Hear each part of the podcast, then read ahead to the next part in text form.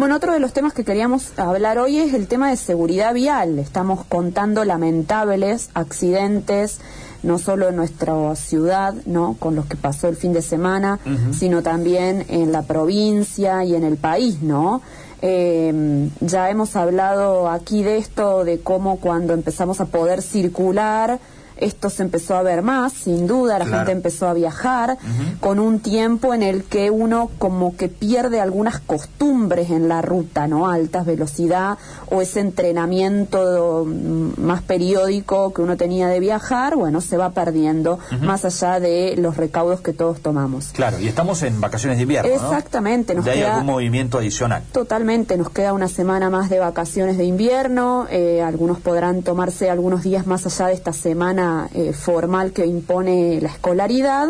Pero bueno, vamos, no, nunca está de más eh, repasar algunas cuestiones. Le vamos a dar la bienvenida a Ramiro Parsi, él es titular de la Escuela de Conducción Consciente aquí en nuestra ciudad, con quien vamos a hablar un poco de este tema. Ramiro, Fernando y Gonzalo, te saludamos. Buen día.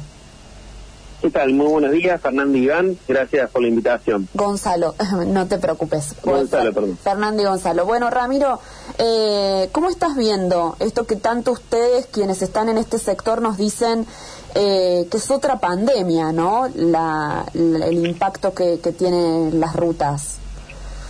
Así es. Ya hace varios años que la Organización Mundial de la Salud plantea que los siniestros viales son una pandemia eh, por la cual es la principal causa de muerte entre jóvenes de 18 y 24 años.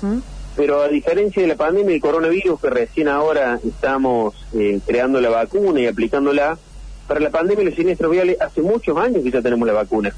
Ajá, ¿cuál es? Y la vacuna es la educación vial. El hecho es que las personas no quieren colocársela.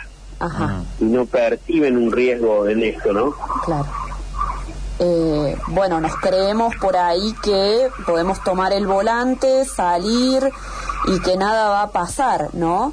Eh, ¿Te impacta un poco las noticias de lo que estamos viendo últimamente?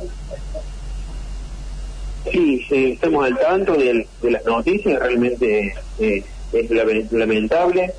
Eh, hoy por hoy tenemos muy poca percepción del riesgo eh, nadie se levanta a la mañana con la idea de tener un siniestro, ¿no? Claro. Pero no percibimos los riesgos que conlleva hoy circular en esta sociedad tan compleja y este tránsito tan estresado.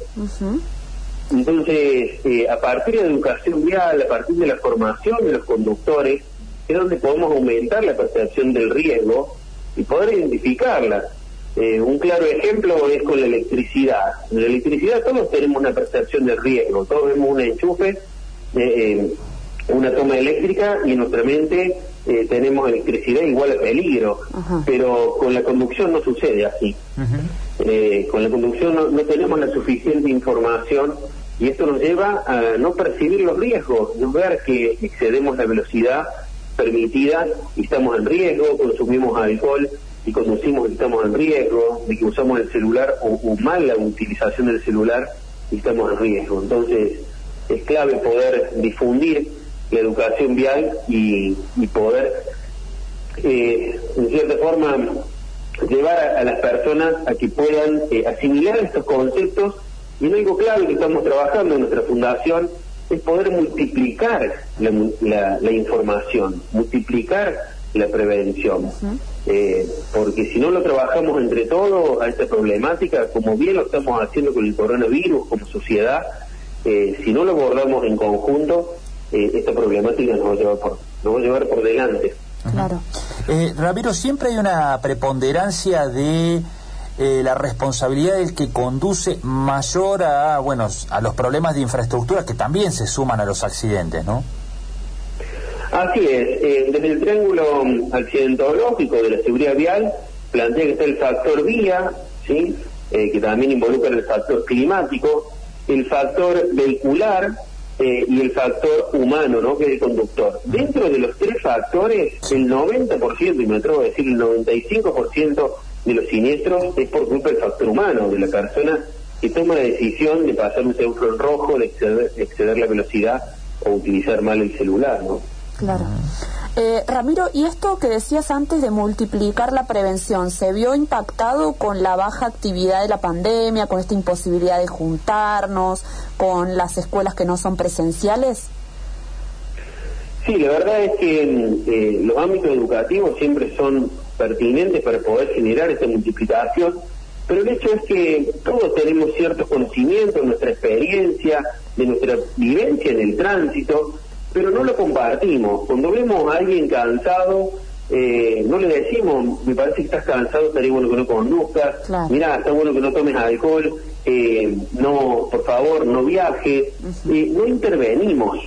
Vemos como que el problema lo tiene el otro, no, no, no nos hacemos parte.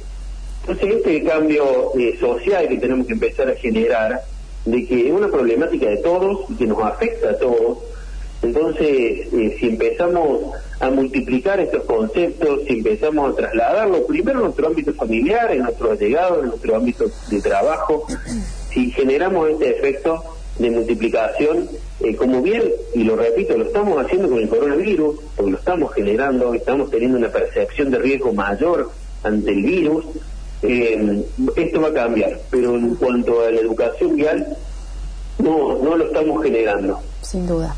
Ramiro, bueno, te agradecemos mucho este contacto, ojalá podamos contar historias más felices en este sentido. Muchísimas gracias por seguir ayudando a difundir la educación vial. Bueno, que tengas buen día. Que andes muy bien. Ramiro Parsi es titular de la Escuela de Conducción Consciente aquí en nuestra ciudad, una fundación que se dedica, bueno, a, a educar en vialidad a aquellos que, no solo los que están por sacar eh, su carnet, sino aquellos que requieren alguna actualización de, de, todo esto tan importante, no solo para la vida propia, sino para los demás, ¿no? Porque es una, una amenaza también una persona que no toma conciencia arriba de un auto.